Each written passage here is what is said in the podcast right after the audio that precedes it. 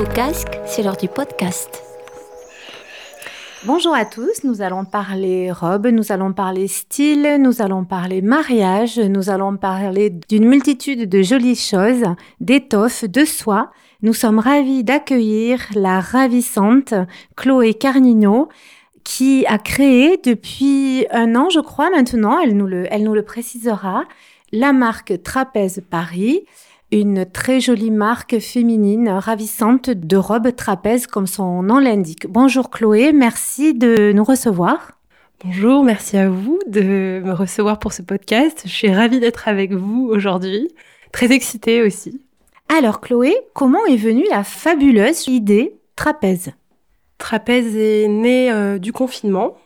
Donc c'était en 2019, euh, j'étais à Paris, je rentrais en campagne puisqu'on se confinait et j'avais envie de fraîcheur, envie de créer quelque chose qui m'appartienne et aussi de laisser mon côté créatif s'exprimer. Donc euh, j'ai créé ma marque de vêtements pour femmes aux inspirations 60s, euh, née de mes passions pour les années 60 en 2019. Donc c'est un peu un bébé confinement, je dirais. Comme quoi, ce confinement a eu du bon aussi. Passer alternativement de l'univers du droit, des lois, puisque je rappelle que tu es juriste, à celui plus glamour des étoffes, de la soie du milieu de la mode, n'est-ce pas épuisant?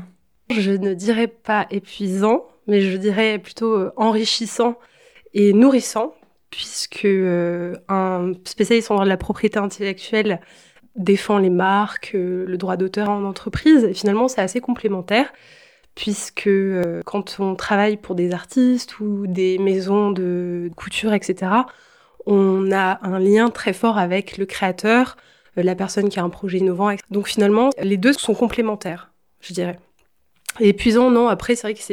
Ça demande beaucoup d'organisation au cours de la journée, mes journées sont rythmées, mais ça permet de me défouler. En fait, trapèze, c'est vraiment un bonheur, une joie pour moi, c'est pas un fardeau.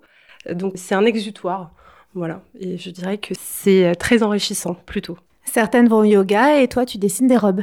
Voilà, c'est ça. Ça n'empêche pas d'aller au yoga quand même aussi. De... Qu'apporte la juriste à la directrice artistique et réciproquement? La juriste qui travaille pour une direction juridique apporte un soutien à tous les projets artistiques d'une maison de couture ou d'une entreprise euh, spécialisée dans la mode, puisqu'elle assure euh, la conformité des projets avec la loi.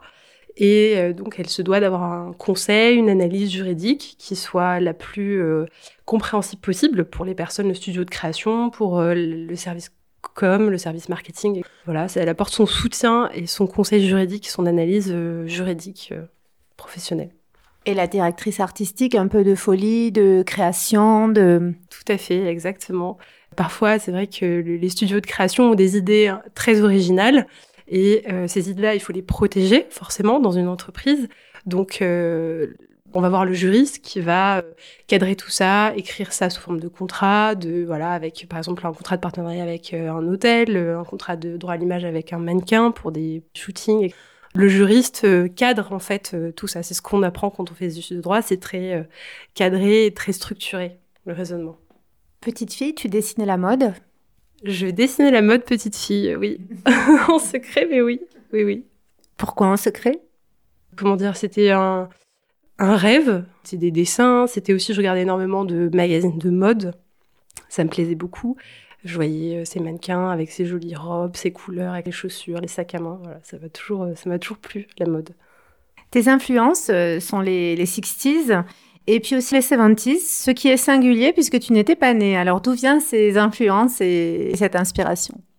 Je dirais les, les 60s, ça vient de mon attrait pour la musique et mon attirance pour les années 60. Donc euh, Françoise Hardy, ces musiques françaises très simples finalement à la guitare-voix, mais qui sont très profondes.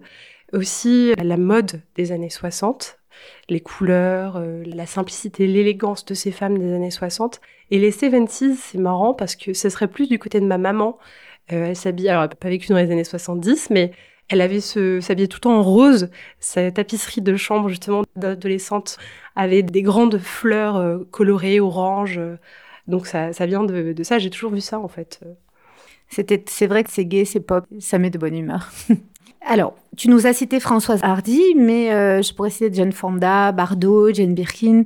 Selon toi, en matière de style, qu'est-ce que ces femmes avaient de plus? Elles avaient une simplicité et une beauté naturelle, je dirais. Quelque chose qui, euh, c'était aussi peut-être euh, quelque chose qui émanait de leur personnalité, une lumière, et qui faisait qu'elles étaient attractives, attirantes. C'était des modèles, des icônes, alors que c'était des jeunes femmes de l'époque. Il y en avait tant d'autres, des, jeunes femmes à cette époque, qui s'habillaient avec des mini-jupes, des cuissardes. Elles avaient quelque chose de magnétique. Et aussi, c'était des femmes qui avaient des projets artistiques très honorables et sublimes en fait, tant dans leurs chansons que dans leurs films, dans leur métier d'actrice, de chanteuse, d'interprète. Beaucoup de femmes ont fait la mode. On pourrait parler de Gabrielle Chanel, on pourrait parler d'Elsa Schiaparelli.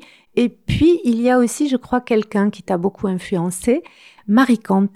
Oui, tout à fait. Elle a libéré les femmes pour qu'elles puissent courir après leur bus.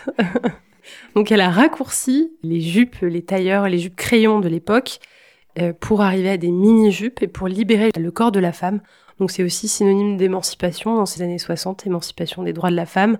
Et c'était quelque chose qui était très cher pour moi. Euh, et aussi euh, retranscrire tout ça, toute cette, cette énergie et cette cohésion des femmes dans ces années, avec des grands mouvements libérateurs, et finalement aussi dans leur, dans leur façon d'être et de s'habiller et de prouver aussi que les jambes des femmes, c'est joli et c'est c'est quelque chose qu'il faut montrer. Pourquoi une robe trapèze? Alors l'idée c'était de créer une robe qui s'adapte à toutes les morphologies des femmes, qui ne colle pas au corps des femmes, qui soit vraiment euh, hybride aussi, qu'on puisse porter pour aller travailler et qu'on puisse reporter après le soir en sortant, en accessoirisant, en mettant des talons. Une robe donc très facile à enfiler et légère pour l'été avec des baskets, des tennis. Euh, et finalement c'est aussi ce que j'avais envie de porter. Les robes trapèzes ne sont pas seulement élégantes, euh, pétillantes, elles sont aussi l'avantage et euh, l'extrême qualité d'être euh, éco-responsables, fabriquées dans la région. Peux-tu nous préciser comment se fabrique une robe trapèze? L'idée de départ, c'était de fabriquer en France. C'était, ça m'était très cher comme, comme initiative. Donc, il a fallu trouver une modéliste et une couturière française. Donc, les robes trapèzes sont fabriquées en France, à la main, et tous les tissus que je sélectionne sont des tissus bio, certifiés Cotex, les cotons, ou bien des rouleaux qui dorment, des, stocks que je réutilise pour fabriquer mes robes. Donc quand euh, j'ai une commande sur Instagram ou sur mon site internet, j'envoie un SMS à l'atelier Trapèze. La robe est fabriquée à l'instant T, donc je fonctionne en précommande. Et euh, ce qui fait que la robe est fabriquée instantanément en 2-3 heures et la commande après part euh, à travers la France ou l'Europe ou le monde, ça m'est déjà arrivé. Voilà. Elles sont allées jusqu'où tes robes trapèzes? Elles sont allées jusqu'à Los Angeles, à Beverly Hills. Oui, parce qu'on les voit de plus en plus, même je crois sur une Miss Météo, on voit les petites robes trapèzes partout et puis on les reconnaît euh, tout de suite. Ça te fait quoi quand tu vois ça? Ça me rend heureuse. je suis euh, assez euh, contente de voir des femmes porter mes robes, ça c'est très très très très chouette. Et cette Miss Météo, elle est fantastique. Elle adore tout ce que je fais. Elle prend le temps de toujours m'écrire. Donc euh, voilà, c'est une très bonne cliente, mais c'est devenu aussi euh, finalement une, copine au fur et à mesure euh, du temps.